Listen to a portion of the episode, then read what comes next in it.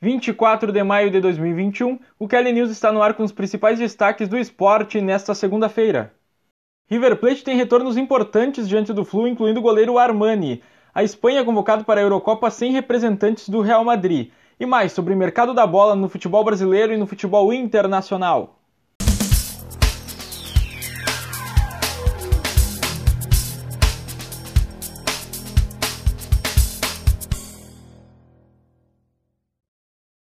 Eu sou o Paulo Júnior, ou como você costumou escutar, o arroba paulojroo, e esse é o Kelly News dessa segunda-feira, uma segunda pós títulos estaduais, como São Paulo, Grêmio, Galo, Flamengo, Náutico, CSA, Fortaleza, todos comemorando seus títulos em seus determinados estados, mas ainda há estaduais em andamento.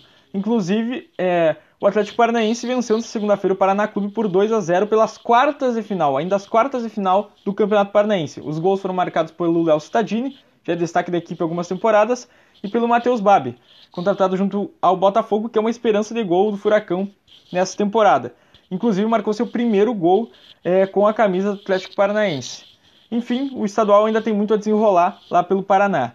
Mas mais sobre o Atlético Paranaense, sobre o Grêmio, sobre o São Paulo, sobre essas equipes citadas que ficaram no top 10 do Campeonato Brasileiro na última temporada, amanhã, terça-feira, é, a partir das 10 horas da manhã já vai estar no ar o Linha da Bola, que está analisando as equipes do Campeonato Brasileiro. Linha da Bola Brasileirão.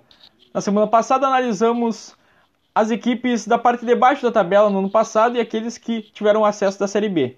Nessa semana vamos analisar então o top 10 do último Brasileirão, é, falando um pouco sobre cada equipe, então cola lá com a gente que vai estar tá muito legal. Ainda no futebol brasileiro, algumas negociações acontecendo. O Gerson, meia do Flamengo, algum, alguns dias já vem sendo especulado no Olympique de Marseille, e segundo informação do Caê Mota e do Felipe Schmidt do GE. Globo, desculpe, é, esse jogador está mais próximo de se acertar com o Olympique de Marseille. A informação que eles trazem na matéria é de que os valores que, que estão em torno de 25 milhões de euros acumulariam algumas variáveis que poderiam transformar isso em 30 milhões de euros. Então isso agradaria tanto o Gerson quanto o Flamengo e poderia se transformar é, efetivamente é, numa saída do Gerson do Flamengo. Aguardamos ainda uma confirmação, aguardamos ainda os próximos capítulos dessa novela Gerson. Outra negociação que a gente já informou aqui na semana passada é o interesse do Internacional no Felipe Jonathan, lateral do Santos. Lateral que inclusive vem fazendo gols e se destacando nas últimas partidas. O Inter é carente dessa posição o titular no momento é o Moisés, que teve passagens pelo Bahia, pelo Corinthians, pelo Botafogo e é um lateral é, que na parte ofensiva não é tão, tão com, com, tanto potencial e é o que hoje é exigido no modelo de jogo do time, com laterais mais construtores. O Felipe Jonathan se encaixaria nesse modelo de jogo. Porém, há um entrave nessa negociação que seria o Santos. O Lucas Colara, repórter, é, identificado com o Internacional, trouxe uma informação ainda no, nessa segunda-feira de que o Marcos Guilherme, jogador de velocidade, meio atacante do Inter, estaria sendo envolvido na negociação para facilitar a vinda do Felipe Jonathan ao Inter. Se confirmado for, acredito que o Inter faz um grande negócio, porque o Marcos Guilherme não rendeu aqui nessa temporada que está, sou colorado, caso não tenha percebido. E o Felipe Jonathan é um jogador que realmente é, faz muito sentido o Inter ir atrás nesse momento. Falando sobre Libertadores, o River Plate teve o retorno de alguns jogadores é, que estavam infectados pelo Covid-19. Há 10 dias houve um surto de Covid na equipe, um primeiro surto, que depois levou mais alguns jogadores ainda a ficarem em quarentena.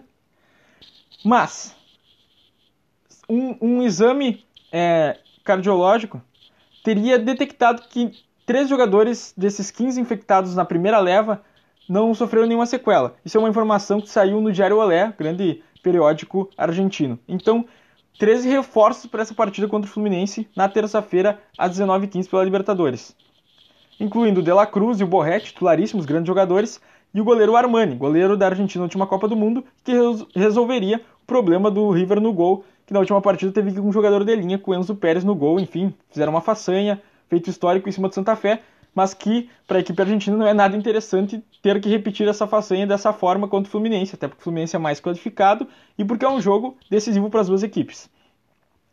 Complica um pouquinho mais para o Fluminense, logicamente, que tem que ir à Argentina e fazer um score positivo, tem que vencer para não depender de nenhum outro resultado, para não depender de Junior Barranquilla e Santa Fé é, chegarem a um empate ou a uma derrota do Junior que o garanta na próxima fase. Então o Fluminense precisa vencer para não depender dessa outra partida. No futebol internacional, o Guardiola deu uma entrevista à BBC de Londres que, que repercutiu bastante em função de, algum, de uma frase principal dele. Sobre o Agüero, com o Agüero que está de saída do Manchester City, ele falou: ele vai jogar ao lado do melhor de todos os tempos. Além da polêmica de tratar o Messi como o melhor de todos os tempos, o Guardiola também, de certa forma, entrega o destino do Agüero, que já era é, estimado pela maioria, que seria o Barcelona, mas também daria uma ideia de que o Messi pode permanecer no Barcelona para a próxima temporada. Enfim, aguardamos esses próximos capítulos. Outra informação importante que aconteceu é que o Luiz Soares vai ficar no Atlético de Madrid. O jogador afirmou na segunda-feira que permanece na equipe. Recentemente, no sábado, foram campeões com gol do título marcado pelo Luizito Soares. Então, a La Liga de 2021-2022 pode ter aí três grandes centroavantes. Já tem dois com o Soares e o Benzema. E agora com o Agüero no Barcelona nas três principais equipes da competição. Então, muito interessante pode ser a La Liga na próxima temporada, principalmente se Agüero se confirmar indo ao Barcelona e ainda com a companhia do Messi, quando, como indicou o Pep Guardiola. Ainda sobre o futebol europeu, agora trazendo as seleções para a pauta, afinal, chegamos numa época que, em função da Copa América, Eurocopa eliminatórias, o foco às seleções começa a aumentar. E a seleção espanhola fez sua convocação nesta segunda-feira. O técnico Luiz Henrique chamou 23 atletas e o que surpreendeu é que nenhum atleta do Real Madrid foi convocado. Inclusive, Sérgio Ramos, grande zagueiro espanhol, um dos mais longevos dentro da seleção. Bom, algumas coisas a se analisar aí. Primeiro, uma ideia de ruptura é, do Luiz Henrique de tentar formar uma nova geração que possa trazer frutos à seleção espanhola. É, o que eu vejo que possa soar um pouquinho dissonante disso é que Jordi Alba, Sérgio Busquets, é, Aspilicueta, jogadores também experientes, seguem na convocação. Porém, é claro, o Sérgio Ramos é um jogador é, mais experiente ainda que esse. O Sérgio Ramos já é de uma outra geração. O Sérgio Ramos já estava na Eurocopa, conquistado pela Espanha em 2008.